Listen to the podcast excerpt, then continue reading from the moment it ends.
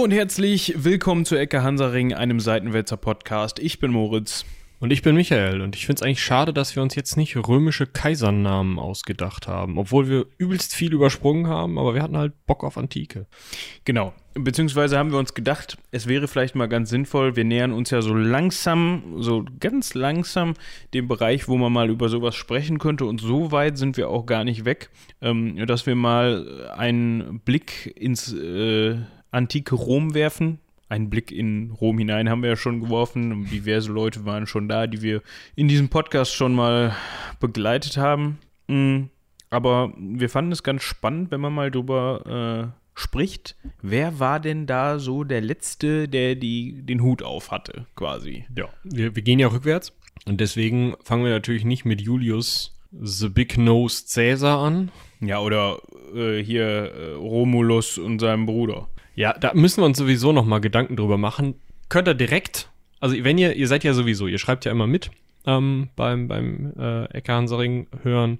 Wenn ihr also in eure E-Mail an rumlabern.seitenwälzer.de einfach noch mal jetzt am Anfang mit aufnehmen würdet, Wollt ihr, dass wir diese mythischen Geschichten aufdröseln? Wollt ihr, dass wir mal gucken, wie viel ist denn da dran? Da fällt mir gerade noch so ein Macbeth ein, über den wir auf jeden Fall sprechen könnten, wenn wir noch im Frühmittelalter unterwegs sind. Stimmt.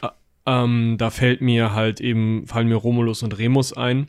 Ähm, die ja, also mehr als diese Bronzewölfin mit den beiden Babys drunter ähm, gibt's da in real nicht von. Also kein Mensch weiß, wer Rom gegründet hat. Und das ist normal, denn normalerweise weißt du bei Städten nicht, wer die gegründet hat. Selbst solche Stadtgründungen, solche Kolonien, die die Römer gerne mal angelegt haben, wie zum Beispiel Köln, hatten oft vorher schon eine Besiedlung. Und das heißt, da wird halt irgend so ein Willi hingegangen sein, gesagt haben, hier ist schön, wir können da ein Haus hinbauen. Und dann werden irgendwann die Römer gekommen sein, gesehen haben, da sind drei Häuser, das reicht mir nicht. Ich lege da ein Heerlager drüber und mache daraus eine Stadt. Ja. Also auch bei der Gründung von Rom wird man nicht auf eine Person zurückkommen. Ja. Aber wir gucken uns nicht heute nicht den Anfang Roms an, ähm, sondern eine Zeit und eine Person beziehungsweise mehrere Personen, über die wir wissen, wesentlich besser Bescheid wissen ähm, als über Romulus und Remus, ähm, über die wir auch gesichertere Erkenntnisse haben. Aber die Namensähnlichkeiten haben. Das ne? stimmt, das stimmt auf jeden Fall. Ähm, worauf ich noch vorher eben hinaus wollte, mir ist aufgefallen, ich habe in meinem Studium so gut wie nie römische Geschichte gehabt. Ich habe immer, ich habe immer mehr äh, in der Antike griechische Geschichte genommen. Ich glaube, ich hatte nicht ein Seminar zu römischer Geschichte. Boah, nee, ich glaube nicht. Krass. Also ich hatte immer römische Geschichte, weil mir die Griechen am Hinterteil vorbeigehen, tatsächlich. Und ich, ich habe ja lange Latein gehabt. Ich habe ja äh, ein relativ großes Latinum und ähm, ein relativ großes Latinum. Das finde ich eine schöne, äh, schöne ja, es, Ausdrucksweise. Es, es heißt großes Latinum. Es wirkt aber wie zwei Wochen Latein gehabt. Also nein, ich kann im Rahmen meiner Möglichkeiten mit dem mit dem Wörterbuch durchaus irgendwie lateinische Texte übersetzen und ich brauche auch nicht für jedes Wort dieses Wörterbuch und ich kriege diese Förmchen auch noch hin. Aber ähm, ganz klar ist auch, von fließend lesen ist das sehr weit weg. Trotzdem hat mich das wesentlich näher an die Römer gebracht als an die Griechen. Ja, und es und, ist ja auch immer so, ja. gerade bei Sprachen, ähm, wenn du sie nicht, wenn du es nicht aktiv machst, dann ist es irgendwann nee, wieder weg. Das ist weg. Ja. Gut, ähm, jetzt wollen wir aber nicht lange um den heißen oder noch länger um den heißen Brei herumreden. Ähm, wir wollen heute unter anderem sprechen über Romulus Augustulus. Und da sind wir wieder bei Romulus. Ja, der erste und der letzte quasi. ähm, ja, vorne hin. Super. Ja, schöne Klammer. 1A. Problem ist nur, ähm, der ist nicht in Rom gewesen, der Romulus. Also weiß ich nicht, ob der da mal kurz auf Besuch, aber. Der, der letzte Romulus. Ja. Der, der erste wahrscheinlich auch nicht lange. Ich weiß gar nicht, war, war Romulus? Welcher von den beiden Brüdern ist der, den es umgerotzt hat? Also, das hatte ich gehofft, dass du das weißt. Also, wer, wer hat, hat Romulus Remus erschlagen oder Remu, Remus Romulus? Ich glaube wahrscheinlich Romulus Remus, oder? Weil Kein hat Abel erschlagen, so viel weiß ich. Okay. ja.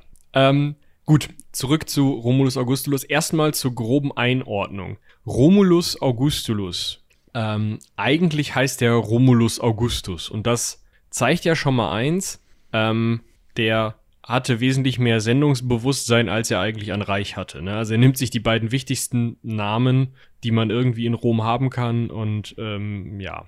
Beziehungsweise seine, seine Eltern. Ja, genau. Der äh, junge Herr Augustulus, ähm, wie ihn seine Feinde tatsächlich nur genannt haben, das Kaiserlein übersetzt, ähm, wird im Jahre 460 nach Christus geboren. Und damit haben wir sozusagen auch den Anfang unserer Geschichte ungefähr dann, wenn wir anfangen, wir fangen sogar ein bisschen später an, nämlich erst ähm, 470 ungefähr, also als der Junge 10 war, und stirbt irgendwann nach 476. Wir werden 480 die Klammer zumachen, denke ich ungefähr. Vielleicht machen wir noch so ein bisschen, was, was Romulus Augustulus auf seinem alten Teil gemacht hat.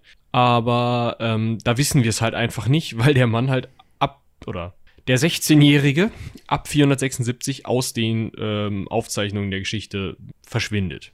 Ja, und warum das so ist, äh, das wollen wir jetzt nicht schon am Anfang direkt verraten, sondern wir haben ja gerade von, von dem letzten gesprochen, der den Hut auf hat. Mm, und in dem Fall hatte er zwischendurch mal das Hütchen auf, so würde ich es vielleicht nennen.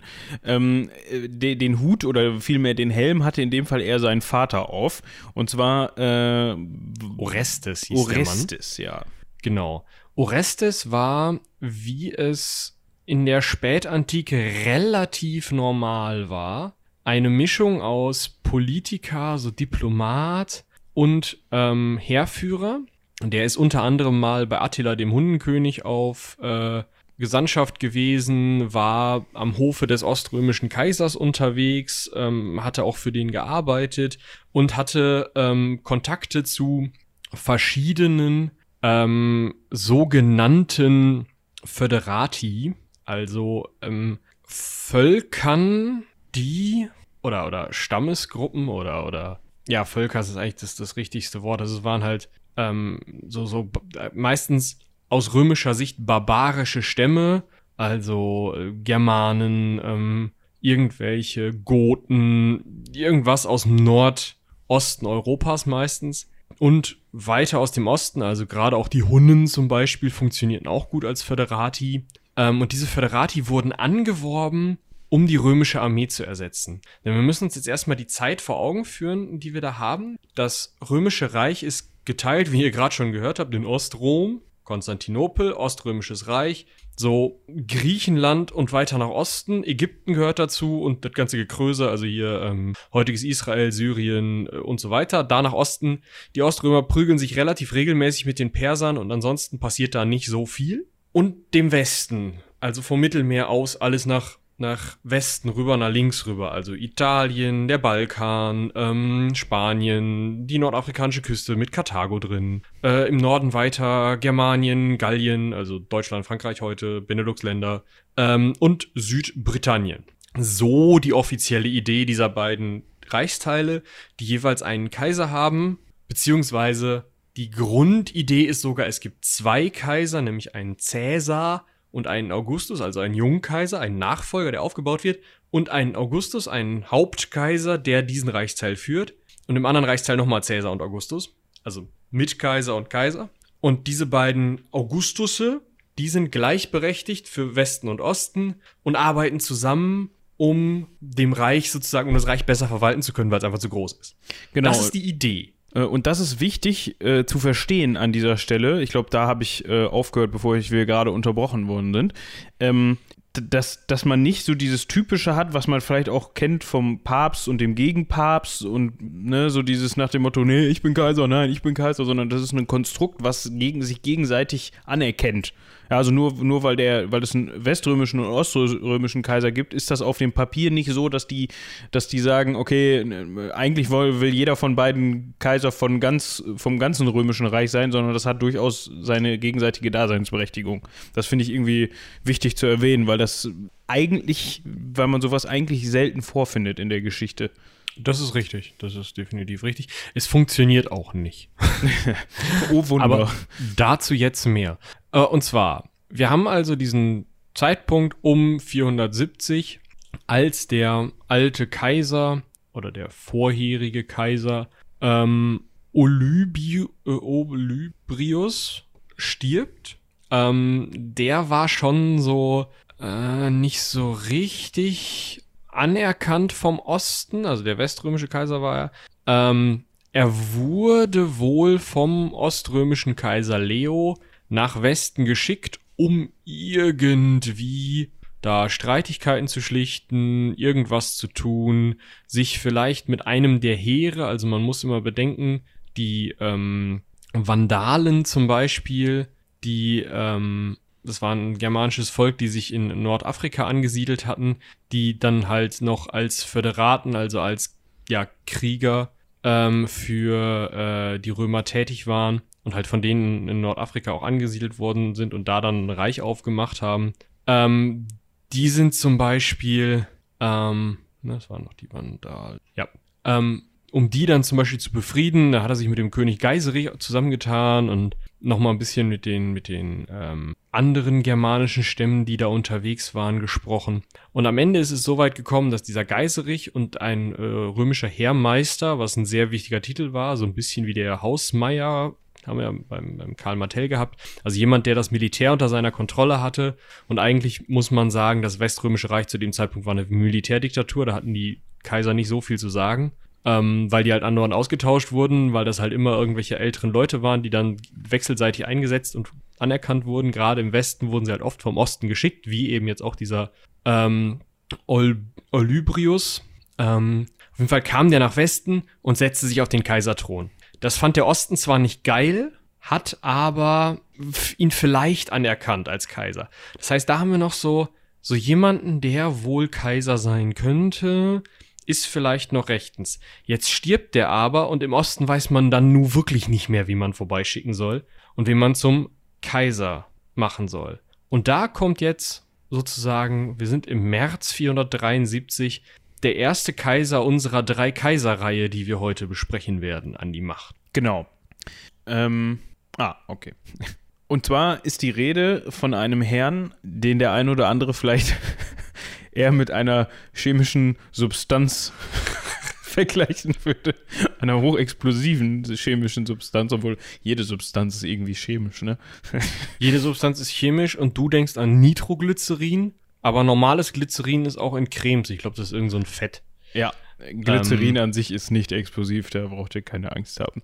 Ähm, dieser Mann hieß Glycerius. Ein äußerst schön. schöner Name. Ähm, und der war, wie Michi eben schon sagte, ähm, erstmal ähm, Magister Militium, mm, also Heermeister. Nee, ähm, der war gar nicht Heermeister. Der war nur Comes Domesticorum, nämlich Gardekommandeur. Sein Heermeister, also ein Typ, der Heermeister war, war der Gundobat. Noch so ein schöner Name der hat den auf jeden Fall, also das, der Gundobad war Anführer einer äh, germanischen Miliz irgendwie. Also man muss sich das immer so vorstellen, dass schon vorher äh, dieser Geiserich von den Vandalen und dann gab es diesen Gundobad von irgendwelchen Germanen und dann gab es noch einen, später eben den Orestes, der zwar Römer war, aber auch mit irgendwelchen Germanen zusammengearbeitet hat. Und dann gibt es noch irgendwelche Goten, die wohl auch noch mit dem Orestes zusammengearbeitet haben und die Hunden konnten das auch. Und es war halt immer so, dass jeder der sich wichtig machen wollte von seinem eigenen Geld und mit dem Versprechen, hier, ihr kriegt Land bei uns in der Gegend, diese Föderati angeworben hat. Immer irgendwelche Völker. Und dieser Gundobad war so ein angeworbener ähm, Föderati von diesem Glycerius. Und der Glycerius hat gesagt, ja, pff, wenn ihr für mich kämpft, dann ähm, dürft ihr wo auch immer siedeln. Genau. Also kann man auch hier wieder sagen, dass ähm, Glycerius eigentlich zu dem Zeitpunkt schon, also von März 473 bis Juni 474, eigentlich ein von ähm, Gundobad abhängiger Marionettenkaiser war, wenn man Völlig. so möchte. Ja, also das war eigentlich nur so, das, da findet man auch wieder so ein bisschen die Parallele zu den ähm, Merowinger Königen, über die wir ja schon gesprochen haben. Ne? Also im Grunde brauchte man nur irgendjemanden, den man auf diesen Posten auf diesen, auf diesen Kaiserthron setzen konnte in dem Moment. Aber die eigentliche Macht lag in dem Fall dann bei dem Heermeister. Hier die Par Parallele, wie gerade schon gesagt, der eigentliche König de, de, des ähm, äh, Frankenreiches hatte im Grunde überhaupt keine Macht, sondern der Hausmeier hat im Grunde die Macht ausgeführt. Äh, hier finden wir das Ganze wieder, beziehungsweise später finden wir das wieder. Wir sind ja in der Zeit vorangeschritten. Genau, ähm, das das Problem ist halt ähm, immer für diese Heermeister, die können sich oder wollen oder sollten sich nicht selber auf diesen Thron setzen, weil bei einem römischen Bürger, also jemandem, der aus den noch nicht unter Herrschaft von laut große Anführungsstriche Barbarenstämmen stehenden römischen Bereichen. Das heißt, im Moment noch äh, Nordwestfrankreich, ähm, Norditalien, die Schweiz, die ganze Gegend und dann nach Osten rüber der Balkan und Italien. Wer aus diesen Bereichen kommt, der ist sozusagen legitim irgendwie, wenn er dann noch am besten aus einer Adelsschicht kommt oder sich im römischen, wirklich stadtrömischen Militär, diese Legionen, gibt es theoretisch noch. Also die, es werden immer noch Legionen ausgehoben. Das ist wesentlich, also viel, viel weniger als ähm, zu, zu Augustus-Zeiten oder Trajans-Zeiten oder was auch immer. Aber es gibt noch solche Leute und die können sich halt auch durch das römische Militär nach oben dienen.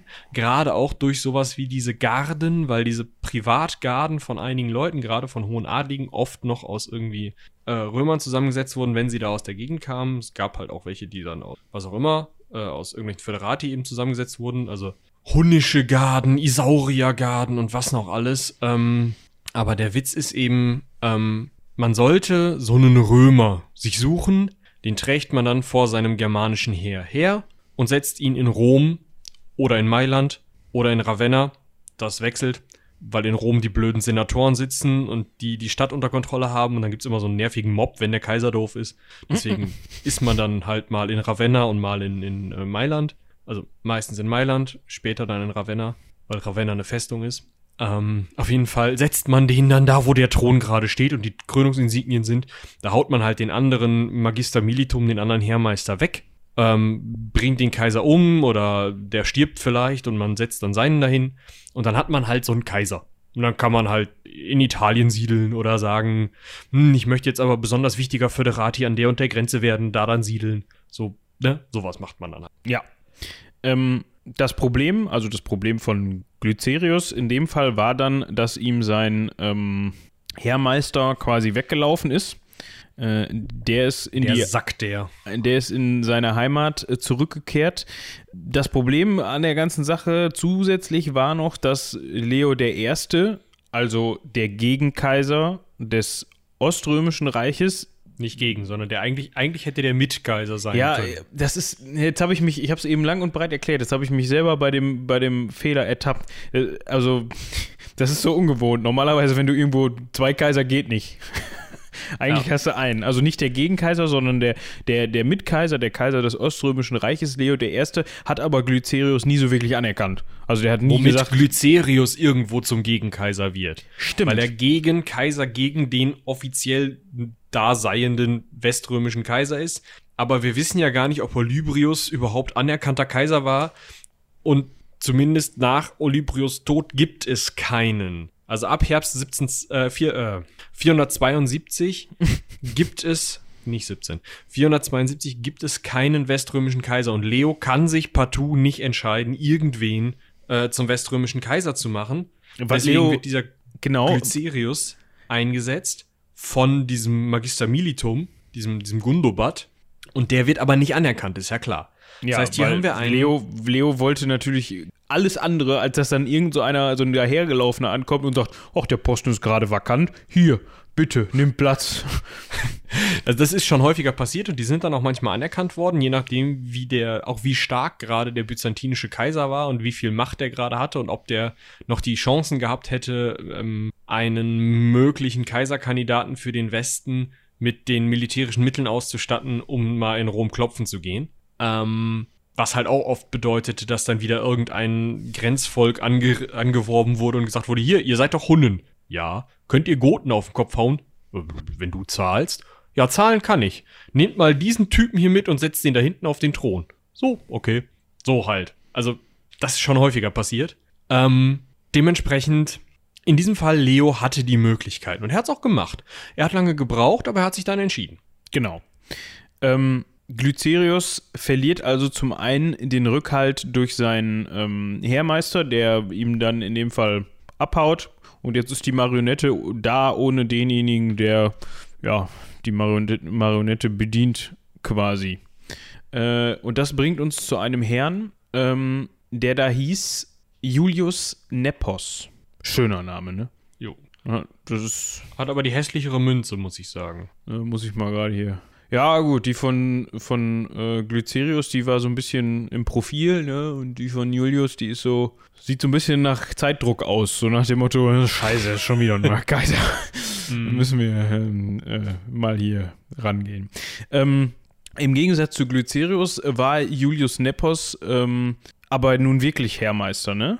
Genau, der war, also das Problem mit diesem Heermeistertitel ist halt dummerweise auch noch, die sind gleichzeitig von den Römern eingesetzt worden als Kommandanten der ähm, Armeen einer einzelnen Region, in dem Fall Dalmatien, was heut, ja, heutiges Kroatien und Montenegro ist. Ähm, und also sozusagen östlich vom Stiefel auf der anderen Seite der Adria. Ähm, zum anderen sind sie aber auch, war Heermeister Magister Militum auch ein Titel für jemanden, der eine große Armee innerhalb des Reiches für das Reich befehligt hat, was eben auch bedeuten konnte, dass ein ganzer Germanenstamm einen Heermeister zum Anführer hatte, der dann mit diesem Germanenstamm im Reich rumgeeiert ist und anderen Leuten auf den Kopf gehauen hat, bis er sich irgendwo ansiedeln durfte und diese Gegend dann verteidigt hat als Provinz unter einem Heermeister. Ähm, das macht das Ganze ein bisschen kompliziert. Dieser Julius Nepos war im damaligen Verständnis Römer. Der war in diesem Dalmatien geboren, also wirklich zwischen West- und Ostrom, Topo. Und er war durch die, ähm, durch die Ränge hochgedient, durch die römischen Militärränge hochgedient, wahrscheinlich die oströmischen, und hatte sich in Dalmatien nach seinem Vater äh, diese militärische Schlüsselstellung, dieses Magister Militum, nee, nach seinem Onkel so rum, äh, dieses Magister Militum gesichert. Und ja, Leo hat sich dann gedacht, ach komm, der kann das doch machen. Er hat ihm zusätzlich auch noch dann ähm, die Hand seiner Nichte gegeben. Also die, die Nichte vom Leo ist die Frau vom ähm, Julius geworden. Und er hat ihm gesagt, pass mal auf, ähm, ich mach's nicht mehr so lange. Ja, 1473, nicht 14, 473 ist äh, Leo gestorben. Ähm, hat ihm dann noch den Titel des äh, Patricius verliehen, hat ihm eine Armee, hat ihn mit einer Armee ausgestattet und ihm gesagt, hör mal zu, geh mal nach Italien, mach mal.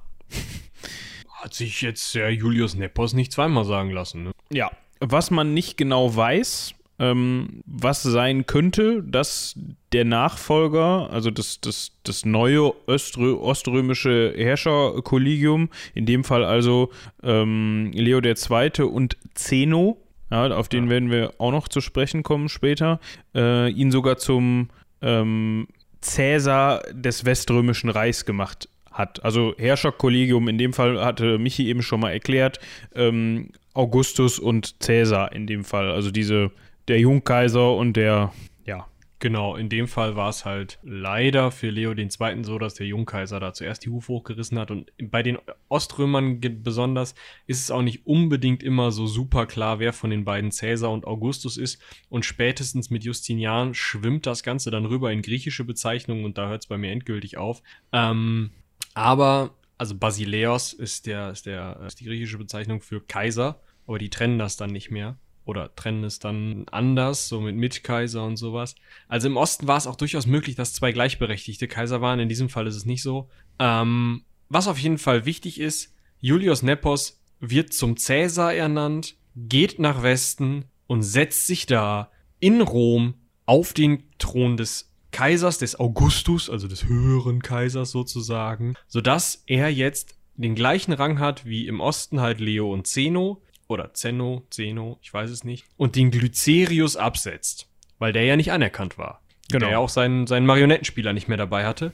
Und der hat den Glycerius nicht mal umgebracht, was so sonst normal war, sondern der hat ihn so ein Bischof von Salona gemacht, was in Süddalmatien, heutige ähm, kroatische Gaspanschaft, scheint wohl sowas wie eine Provinz zu sein, Split Dalmatien. Ähm, ja, da ist der Bischof geworden. Was ja auch an sich gar nicht so, also ist ja eigentlich recht clever und für den Glycerius ja vielleicht sogar noch so, eine, so, ein, so ein Deal, den er durchaus eingehen konnte, weil äh, im Endeffekt, yay, ich bin, also er ist ein noch Kaiser, der noch am, ein ehemaliger Kaiser, der noch am Leben ist und sogar noch irgendwie, ja, irgendwie ein Amt bekommt, in dem er nicht, also ja, er lebt noch. Das, das ist, glaube ich, das schlagende Argument. Äh, und dann, dann hat der ähm, Julius wahrscheinlich gesagt, hör mal zu, ich kenne da ein schönes, schönes Örtchen, da bin ich aufgewachsen, hier Dalmatien, kannst du mal, geh mal gucken. Ja, da, der Bischof hört sich gut an. Ähm, Glycerius scheint damit aber nicht ganz so zufrieden gewesen sein. Zu dem Stunt kommen wir später noch. Okay. Was an dieser Stelle wichtig ist, jetzt wird sich der eine oder andere fragen, wir haben jetzt eben mit Rom, also ja, ihr müsst euch jetzt so langsam daran gewöhnen, dass die Namen, was, was die Römer angeht, es wird nicht einfacher, sich da einzelne zu behalten. Ja, als wir dann von Otto und so gesprochen haben, haben wir schon gedacht, okay, warum gibt es drei Ottos und sieben Heinrichs und so. Ähm, wie schon gesagt, wir versuchen es so gut wie möglich auseinanderzuhalten. Der eine oder andere wird sich jetzt fragen, wir haben doch am Anfang von so einem komischen Augustulus da, von diesem Romulus gesprochen. Warum sind wir jetzt auf einmal bei Nepos und Glycerius und so? Dazu kommen wir jetzt.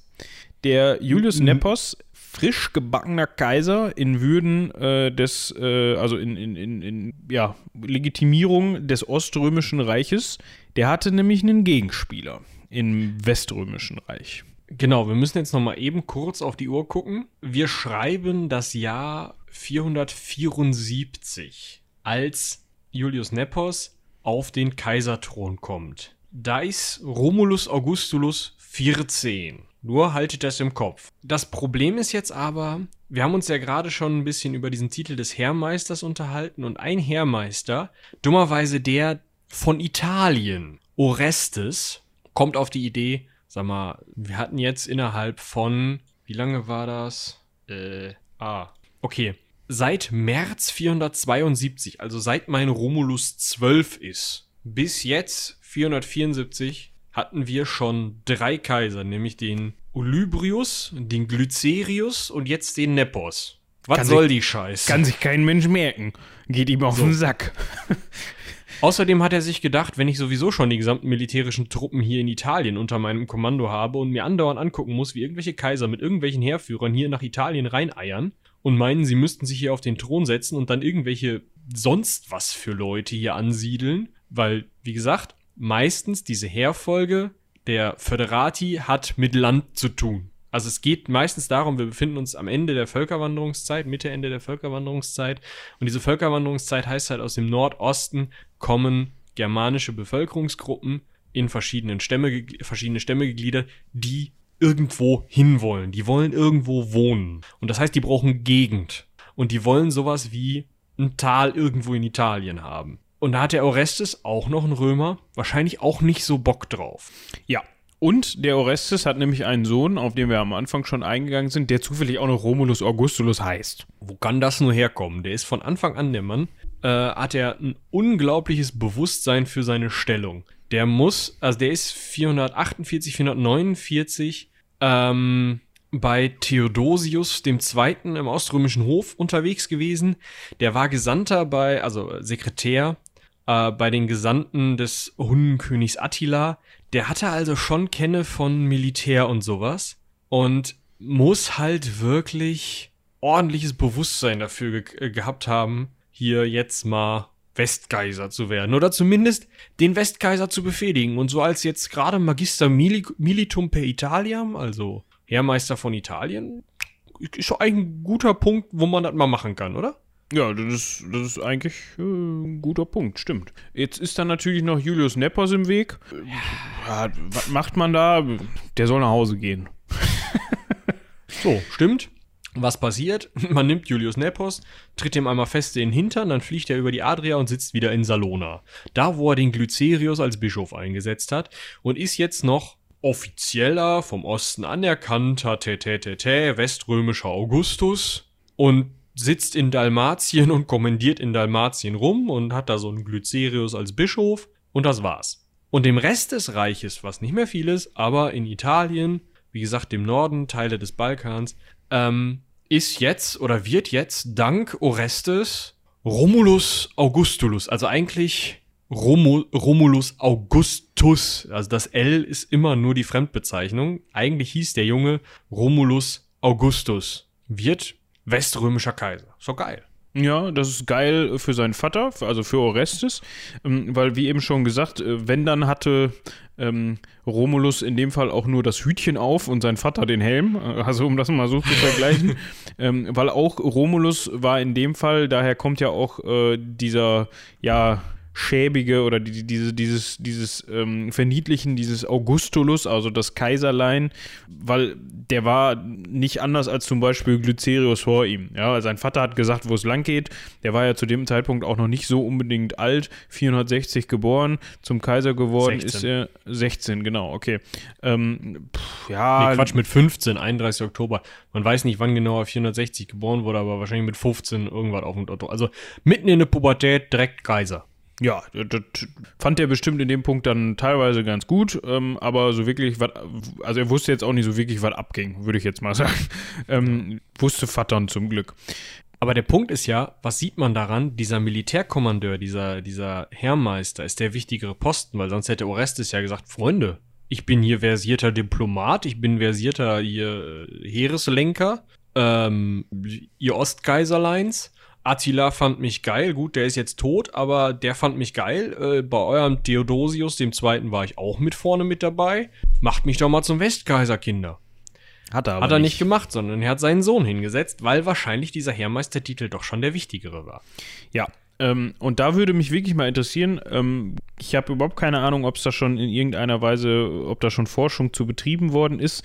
Ähm, das, das drängt sich ja so auf, dieser merowingische Vergleich. Also, das ist ja eins zu eins das, das, das Gleiche eigentlich. Ne, du hast ja schon wieder den Heermeister, in dem Fall dann halt den, nicht den Hausmeier, sondern den Heermeister und halt König und Kaiser, die nichts zu sagen haben. Ob sich das in irgendeiner Weise äh, dann später diese merowingische Herrschaftsform auf diese römische, in Anführungsstrichen, ja, eine Tradition kann man es nicht nennen, aber ob das irgendwie aufeinander basiert. Also ob man also sich das als vergleichbar bezeichnen, aber nicht auf, aufeinander basierend. Also ich würde sagen, man könnte durchaus Parallelen ziehen, das kann man auch versuchen, aber nicht in dem Sinne von Geschichte wiederholt sich und man kennt das, schwache Könige erzeugen starke Heermeister oder sowas. Das sind alles so Verallgemeinerungen, die in der Geschichtsforschung nicht unbedingt angebracht sind. Aber ähm, man könnte Parallelen ziehen, man wird ähnliche Parallelen auch in anderen Reichen ziehen können. Wenn irgendwie der höchste Hofeunuch am ähm, chinesischen Kaiserhof die Geschäfte äh, lenkt und irgendein Kind auf dem Thron sitzt, wird das genauso gelaufen sein. Also, das ist einfach irgendwo eine, ja, es ist halt irgendwo, wenn du ein Amt an eine gewisse Art von äh, Legitimation knüpfst, muss aus der und der Familie kommen, muss aus dem und dem äh, Geschlecht der und der Familie, dem und dem Land überhaupt kommen, ähm, dann kann es halt sein, wenn jemand, der diese Voraussetzungen erfüllt, nicht besonders stark regiert, dass jemand anderes das übernimmt und das ist halt eben oft der militärische Führer, einfach weil man dann halt das Militär hinter sich hat und wenn da irgend so ein Verwaltungshoshi meint, aufbegehren zu müssen, dann zieht man halt kurz das lange Messer. Ja gut, also dass man, dass man schwache äh, schwache Herrscher hat, die natürlich dann äh, Leuten, die sie zu beeinflussen wissen, die Chance geben, dies zu tun. Okay, das wird man immer wieder finden. Aber in den beiden Fällen ist es ja wirklich so eine ähm, ja, Tradition ist in dem Moment das falsche Wort, weil es ja irgendwie nicht offiziell anerkannt ist, sondern alle, also alle wissen es, aber keiner spricht drüber.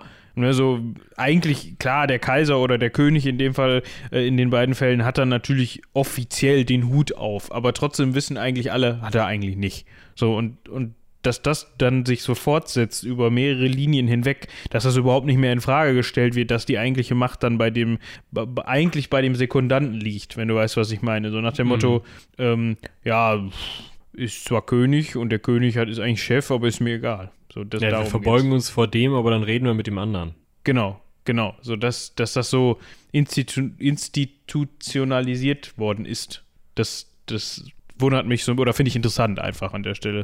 Ja, also falls hier Leute mit einem äh, Bock auf einen Geschichtsdoktor ähm, zuhören, bitte. Hat bestimmt auch noch überhaupt keiner irgendwas drüber gemacht. Ähm, aber gut, wir machen weiter. Jetzt haben wir ja die Ausgangsposition. Ähm, Romulus sitzt auf dem Kaiserthron. Äh, sein Vater popelt in der Nase, entdeckt genau. auch Masturbieren, sowas. Ja, sein, sein, Vater sagt ihm: Junge, lass das mal, da wird man dumm von. Kriegst Haare auf der Hände. Genau. Ähm, was ist jetzt? ist doch alles gut jetzt, oder nicht? Ja, gut, ne, also gut, ist, ist schwierig. Also der eigentliche Augustus, der Julius Nepos, sitzt halt in Dalmatien und regiert darum. Die Ostkaiser, beziehungsweise dann der einzige Ostkaiser, der Zeno, zetert wahrscheinlich ein bisschen, weil da irgendwie der Falsche auf dem Thron sitzt. Und, ähm, gut, also, äh, Und er saß ja nicht mal in Rom, das muss man ja dazu sagen. Ah, ne? Ja, da können wir auch noch drüber reden, genau, ja. Ähm, äh, er saß in Ravenna, was eine Festung war, weil mittlerweile war es irgendwie üblich, da werden wir dann in den kommenden Folgen noch drüber sprechen, mh, dass es zwischen West- und Ostrom und ganz besonders in Westrom andauernd, also wirklich andauernd, ähm, irgendwelche Bürgerkriege gab. Und dementsprechend und auch weil die, wie gesagt, die römische Stadtbevölkerung nicht mehr so super cool drauf war, gerade auf Kaiser, die von außen kamen, ähm, hat man dann halt gedacht, nee, dann setzen wir uns lieber nach Ravenna. Das hat man Anfang des Jahrhunderts gemacht. Mhm. Das ist eine Festung, das kann man besser verteidigen, falls man mal wieder belagert wird und die Föderaten aus Germanien, die wir da angesiedelt haben, gerade mal wieder länger brauchen. Das war so die Idee, warum der Kaiser, der Romulus Augustulus, zu dem Zeitpunkt in Ravenna saß. Also, Orestes hat gerade seinen Sohn auf den Thron gesetzt und auch der hatte schon Föderati dabei. Ne? Hatten wir ja gerade gehört, jeder hatte da irgendwie so seinen und der hatte in dem Fall germanische Föderati dabei, die jetzt natürlich gesagt haben, so, du hast hier deinen Kaiser in Italien, du bist Herrmeister von Italien. Weißt du, wo wir Land wollen? In Italien. Ist schön und da. Orestes, Ja, und Orestes hat gesagt, hör mal zu. Das ist Italien, das ist kernrömisches Gebiet. Da, da siedle ich doch keine Germanen an, du Nuss. Äh, pff. Also ganz ehrlich, wir haben hier seit, seit äh, 500 Jahren hier feinste römische äh, Kultur und so. Bringen, haben jedes Jahr so und so viel 100 Germanen hier hingebracht, äh, als Sklaven und um als Gladiatoren zu kämpfen und auch als Soldaten in den letzten 100, 120, 200 Jahren vielleicht, ähm, die sich hier teilweise angesiedelt haben, nachdem sie freigelassen wurden, aber euch garantiert nicht. Ja. Und dann hat, äh, dann hat die Person, mit dem er da gerade gesprochen hat, gesagt, ich, ich bin keine Nuss, ich heiße Odoaker.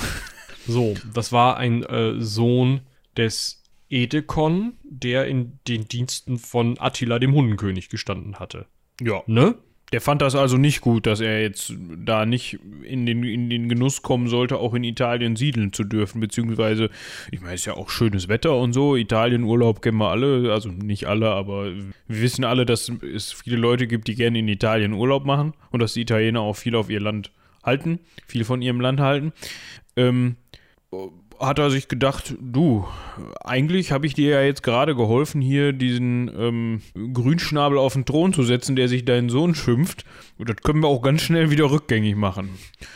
Und dann hat er erstmal den, also der Odoaker, der Germanenanführer, hat erstmal den Orestes, den Vater von Romulus Augustulus, rückgängig gemacht. Also hat den unangespitzt den Boden gerammt, hat den Kopf kürzer gemacht, hat den, äh, ne, tot gemacht. Ja, und zwar fünf Tage nachdem die Rebellion, also nachdem öffentlich rebelliert wurde von Seiten Odoakers.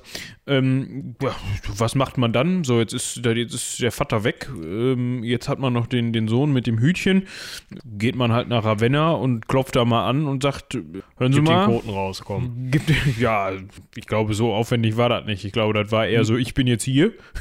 Ach so, sorry, hier ist der Hut. Und, und äh, was hat er mit dem Hut gemacht? Er hat sich gedacht: Eigentlich brauchen wir den nicht mehr. Was soll das hier? Das, das Reich ist sowieso nur noch ein Schatten seiner selbst. Spanien ist nicht unter Kontrolle. Germanien ist nicht unter Kontrolle. Äh, Gallien ist zu großen Teilen nicht unter Kontrolle. Nordafrika ist weg. Selbst äh, Sardinien und Korsika sind, und Malle sind nicht unter römischer Kontrolle. Was soll die ganze Veranstaltung hier noch? Äh, das ist sowieso nur noch Italien und Umland. Ähm, pass mal auf, wir machen das wie folgt. Jungs, also an sein Heer gerichtet, ihr nennt mich ab jetzt äh, Rex Italiae, also König von Italien. Und das Hütchen hier und das ganze Gekröse, was sie dem äh, Augustulus hier angehängt haben, das packe ich schön ein, gebe das FedEx und dann landet das die Tage in Konstantinopel und dann können die sehen, wo sie bleiben. Ja. Also er hat quasi das, also er hat sich, also in, er hat quasi einfach das, das, das Kaisertum im Weströmischen Reich abgeschafft. Genau. Also er, er hat halt einfach dem oströmischen Kaiser geschrieben, hey, alles cool, danke. Also schön, dass ihr hier immer Kaiser hinschickt, aber wir benötigen hier keinen Kaiser mehr. Wir unterstellen uns dem oströmischen Kaiser, weil er schon wusste, das ist halt in den, in den ähm, restlichen römischen Provinzen, gerade eben in, in Gallien und so, sowieso schon so gewesen, dass irgendwelche germanischen, gotischen ähm, oder sonst wie was Heerführer halt sowieso schon ihre eigenen kleinen Reiche aufgemacht haben und nur noch gesagt haben, ja, ja, wir sind Römer, wir, wir unterstehen dem römischen, äh, ne, hier, alles cool. Einfach weitergehen, nee, wir zahlen keine Steuern, weitergehen, weitergehen. So. Ähm, aber einfach nur noch so aus Pflichtbewusstsein oder was auch immer oder weil es halt einen Kaiser geben musste. Und dann haben die eben gesagt, gut, komm, pff, brauchen wir alles nicht mehr im Westen, lass halt den Oströmer machen, wir sind hier safe. Ja. Und was haben die Oströmer gemacht? Die Oströmer haben sich gedacht, ach du, äh, König von Italien, ja, von mir aus, mach halt. Und das ist so ein Punkt, den ich eigentlich ganz interessant finde. Also eigentlich hat äh, Zenon oder Zenon, äh, keine Ahnung, wie man den genau ausspricht. Ich mal Zenon. Ja, bleiben wir bei Zenon. Ähm, hat Odoaker als italienischen König, also Rex Italiae, wenn man das, ja, Rex ja. ist ja König in dem Sinne, äh, hat ihn als Regenten von Italien anerkannt. Hat aber gleichzeitig auch gesagt, ja gut, aber der, der Julius Nepos, der noch in Dalmatien rumsitzt, der ist ja trotzdem Kaiser. Also, äh, wat, ich finde eigentlich beide gut. Ja, der, der, der, Wortlaut muss wohl von diesem Zenon im Brief an den äh, Odoaker gewesen sein. Pass mal auf, hier, ähm, also er hat ihn in dem Brief mit Patricus, das ist der höchste ähm, Rang, den so ein Kaiser einfach so vergeben kann, ähm, angeredet und hat ihn halt als Rex Italie im Endeffekt akzeptiert, hat ihm aber im selben Brief geschrieben, ja, aber pass mal auf, ich bin gar nicht zuständig, frag doch den Julius Nepos, der sitzt da in Dalmatien und kaisert da rum, der ist zuständig. Ja, das war er dann aber auch nur noch bis 480. Äh, Romulus wurde im September 476 abgesetzt. Im Jahr 480 ist ähm, ähm, Julius Nepos ermordet worden in Dalmatien. Wahrscheinlich sogar von dem Glycerius. Das weiß man nicht genau, aber das könnte sein, dass der von dem Glycerius ermordet wurde. Ja. Bis 488 hat Odoaker ist dann noch mit den Oströmern ausgehalten, also hat sich dann noch mit ihnen gut stellen können. Danach, also 488 hat man sich dann auch da gedacht, hör mal zu, eigentlich geht, geht also geht man sich nur noch auf den Sack gegenseitig. Ähm, ja, und das kann man eigentlich so als den Punkt bezeichnen, an dem, also 476 wird auch oft so bezeichnet, an dem das Weströmische Reich zusammengebrochen ist. Und das wird sogar häufig als Ende der Antike und Anfang des Mittelalters bezeichnet. Wobei das für den Ostteil Roms einfach überhaupt nicht stimmt. Ähm, und auch in Westrom es noch so ist, dass es noch jahrzehntelang, also bis ins, ins 6. Jahrhundert rein, noch den Senat und die alte römische Elite, also diese, diese Generalselite und sowas alles noch gibt. Also auch da kann man nicht hundertprozentig sagen, dass das der Punkt ist, an dem die Antike endet, sondern das ist eben so eine Übergangszeit. Und diese Übergangszeit fängt eigentlich schon mit der Krise des, des äh, dritten Jahrhunderts, also 200 Keks an ähm, wo es schon nicht mehr so dieses hochantike Reich in Rom ist, sondern mehr so ein Durcheinander. Und ähm, geht dann immer weiter eben die Teilung Roms, Konstantin der Große. Und im Osten hält es halt noch wesentlich länger. Da sagen manche, dass das erst ähm, 1453 mit der Eroberung äh, Konstantinopels, dass damit erst die Antike im Osten endet und so. Also da, das ist halt ein Gegenstand der, der Forschung. Ähm, aber man kann eben schon mal festhalten, 476 ist die römische, weströmische Herrschaft über Italien beendet mit dem letzten irgendwie römischen Kaiser, der zwar nicht wirklich anerkannt war, aber der da irgendwie noch rumgeherrscht hat. Und 480, als dann der letzte rechtmäßige de jure anerkannte weströmische Kaiser ermordet wurde, kommt auch keiner mehr, bis Karl der Große es dann geschafft hat, auf die Idee, jemanden zum weströmischen Kaiser zu ernennen. Nee, ja, also das wir hatten ja auch in der Folge ähm, über Karl den Großen davon gesprochen. Da sieht man mal, was da für ein, für ein Bruch geherrscht hat. Ja, obwohl natürlich das Kaisertum zurzeit, also der Bruch zwischen ähm, Ende äh, von Romulus und Aufhebung des, des Kaisertums im Weströmischen Reich bis hin zu Karl dem Großen, ähm, was das dann auch für eine Nummer war, sich zum, wieder zum Kaiser ernennen zu lassen. Obwohl das Amt des Kaisers in dem Fall natürlich komplett anders interpretiert war, beziehungsweise eine ganz andre, ein ganz anderes Amt war eigentlich als das, Eben was er, als das, was dann äh, aufgegeben worden ist, beziehungsweise aufgegeben wurde. nee, worden wurde, wie ihr wisst, was ich meine von Also passiv, also. Ja. Ja. Ähm, ähm, ich hätte noch zwei Rausschmeißer. Ja, gerne. Äh, Nummer eins, schaut euch bitte nicht, wenn ihr eure Netzhäute behaut, ja, wobei, so schlecht sieht er nicht aus. Wenn ihr eure äh, Geschichts- fähigen Gehirnlappen behalten wollt, nicht The Last Legion, also die letzte Legion an mit Ben Kingsley und da habe ich vergessen, äh, Colin Firth. Von ah, 2007, diesen. Genau.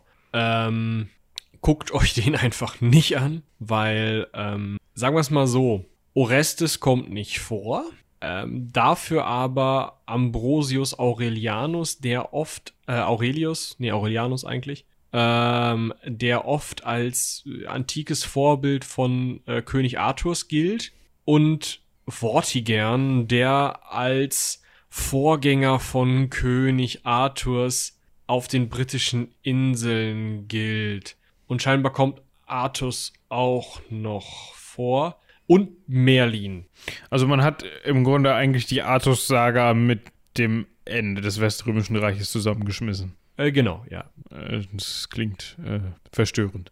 Aber gut. Ja, ich muss mir die nochmal angucken, aber ich glaube, dazu brauche ich einen großen Eimer, in den ich reinbrechen kann. Ähm, ja, also tut das nicht. Wenn ihr was über Romulus Augustulus wissen wollt, dann ähm, lest euch ja, vielleicht einfach die, die einfachste, wenn auch populärwissenschaftliche Darstellung ist von Adrian Murdoch, The Last Roman, Romulus Augustulus and the Decline of the West auf Englisch, aber geht.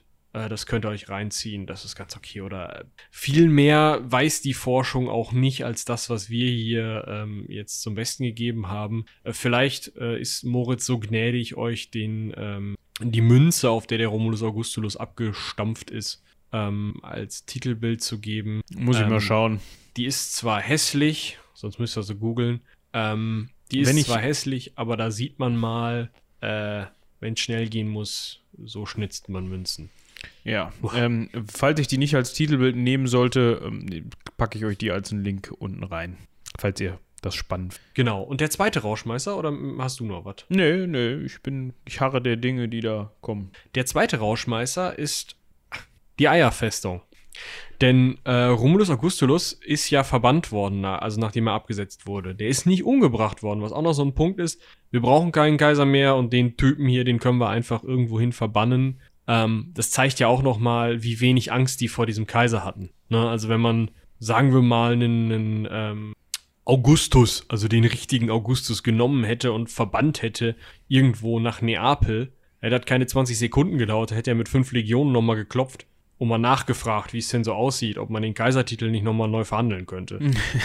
ähm, wenn du überhaupt bis Rom gekommen wärst. Aber ähm, Romulus Augustulus wurde halt in die Villa von im ersten vorchristlichen Jahrhundert erbaute Villa von Lucius Licinius Lucullus oder Lucius Licinius Lucullus. Und man muss immer so ein bisschen gucken mit diesem C. Eigentlich spricht man es wie K aus, aber es klingt bei Lucius einfach Lucius.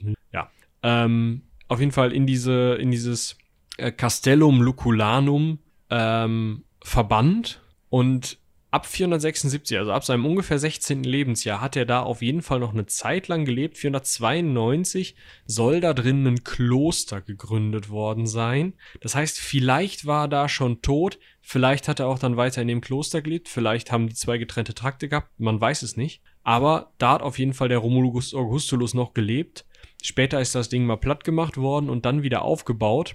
Ähm, und die Legende geht, dass der Dichter Vergil, also ähm, ja, ein römischer Dichter, wahrscheinlich um 70 vor Christus geboren, wahrscheinlich um 19 nach, äh, vor Christus gestorben, dass der beim Bau dieser Villa in dies, das Fundament ein Ei eingebaut habe. Und solange dieses Ei heile bleibe, sei Neapel, die Stadt, die da in der Nähe ist, ähm, vor jeg jeglichem Ungemach und dem Untergang geschützt. Und das heißt, jedes Jahr musste ein neapolitanischer Herrscher, also derjenige, der Neapel halt im Auftrag von wem auch immer regiert hat, einmal in diesen Keller gehen und gucken, ob das Ei noch heile ist. Und scheinbar wird auch Romulus Augustulus da mal Eier gucken. Gilt das auch für den Zwinger, diese Story mit dem Ei?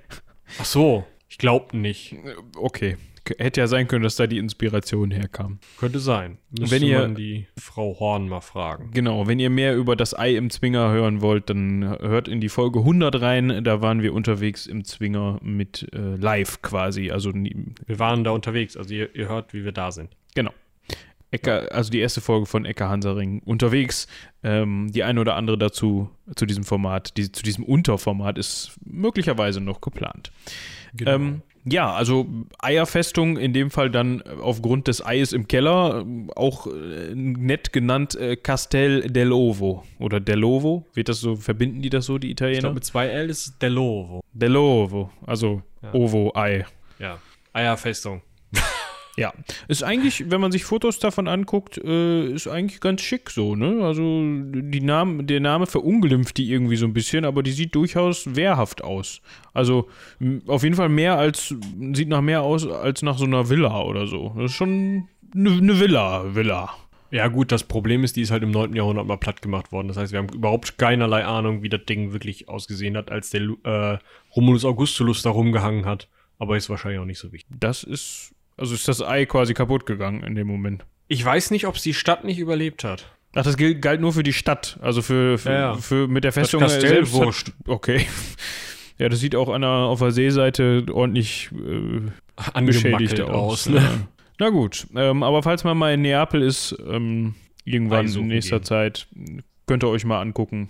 Ähm, also hier gibt es kein Foto von dem Ei, deswegen keine Ahnung, ob es das wirklich gibt. Aber wahrscheinlich nicht mehr. Ich kann mir sogar vorstellen, dass es das nie gab, weil, also Vergil, der hat halt so ein bisschen rumgedichtet ähm, und im Mittelalter hatte man dann diese Gedichte gelesen und für bare Münze genommen und ihn dann halt für einen Magier gehalten. Ja. Deswegen hat er halt irgendwo Eier eingebaut in irgendwelchen Stories. Es ist halt, ja, weiß ich nicht. Es ist halt oft so gewesen, dass man Texte, die vielleicht auch fiktional gemeint waren, überinterpretiert hat. Ja. Was ich noch ganz spannend finde, und du hattest gerade gesagt, dass es im 9. Jahrhundert mal abgerissen worden ist. Äh, und zwar ist es nicht, ist es nicht kaputt gegangen während eines Kampfes oder während einer Belagerung, sondern man hat das Ganze, die Festung geschliffen, abgerissen, um den Sarazenen quasi diese Festung nicht als Stützpunkt zu bieten. Also man wollte nicht, dass die Sarazenen die nutzen können und hat deshalb gesagt, ja gut, dann machen wir sie halt kaputt. Und eine Person, die wir eigentlich schon kennen, hat die nämlich am, ähm, im 12. Jahrhundert neu errichten lassen. Und das ist eben die Form, die wir heute noch sehen können. Ähm, und das ist, war äh, Roger II. oder Roger II. von Sizilien. Da haben wir nämlich drüber gehört, als wir die Folge über die Normannen in Sizilien und äh, über Robert Guiscard gemacht haben. Genau. Also- ja, der hat auch gewohnt, der Rogger. Ja. Also auch da wieder der Querverweis, wenn ihr jetzt nicht wisst, was ihr mit eurer Zeit anfangen wollt, sollt und jetzt in ein Ecke Hansaring Loch fällt, weil die Folge jetzt vorbei ist und noch keine neue rausgekommen ist. Falls ihr die Folge noch nicht gehört habt zu Robert Giscard, macht das doch einfach jetzt und wenn ihr sie gehört habt, dann macht das nochmal, weil ihr habt bestimmt schon wieder die Hälfte vergessen, über die wir da geredet haben, so wie wir. Also ich, ich, ich könnte, sagen, ich dann könnte die auch nochmal hören. Ja. Gut. Aber In diesem Sinne, äh, hört unsere anderen Formate. Ähm, ja, ihr kennt das ja. Heldenpicknick, ähm, die diesseitigen. Hört doch nochmal den Herrn Alexander, das war lange nicht mehr. Ähm, hört, äh, ganz wichtig, Charlotte. Ähm, hat nämlich interviewt, und zwar den Thomas, der Doktorand der äh, Forensik, Biochemie, irgendwie sowas ist. Keine Ahnung, ist Naturwissenschaft. nicht werdet es euch erklären in dem Podcast. Genau, er wird es euch erklären. Der hat, äh, also die beiden zusammen, also Thomas als Gast und Charlotte als äh, Fragende, haben äh, das akademische Viertel wiederbelebt und zwar mit einem sehr großartigen Interview, das ihr unbedingt hören solltet. Hört da auf jeden Fall mal rein. Es wird wahrscheinlich nächsten Monat das nächste Interview mit einem Doktoranden, einer Doktorandin geben.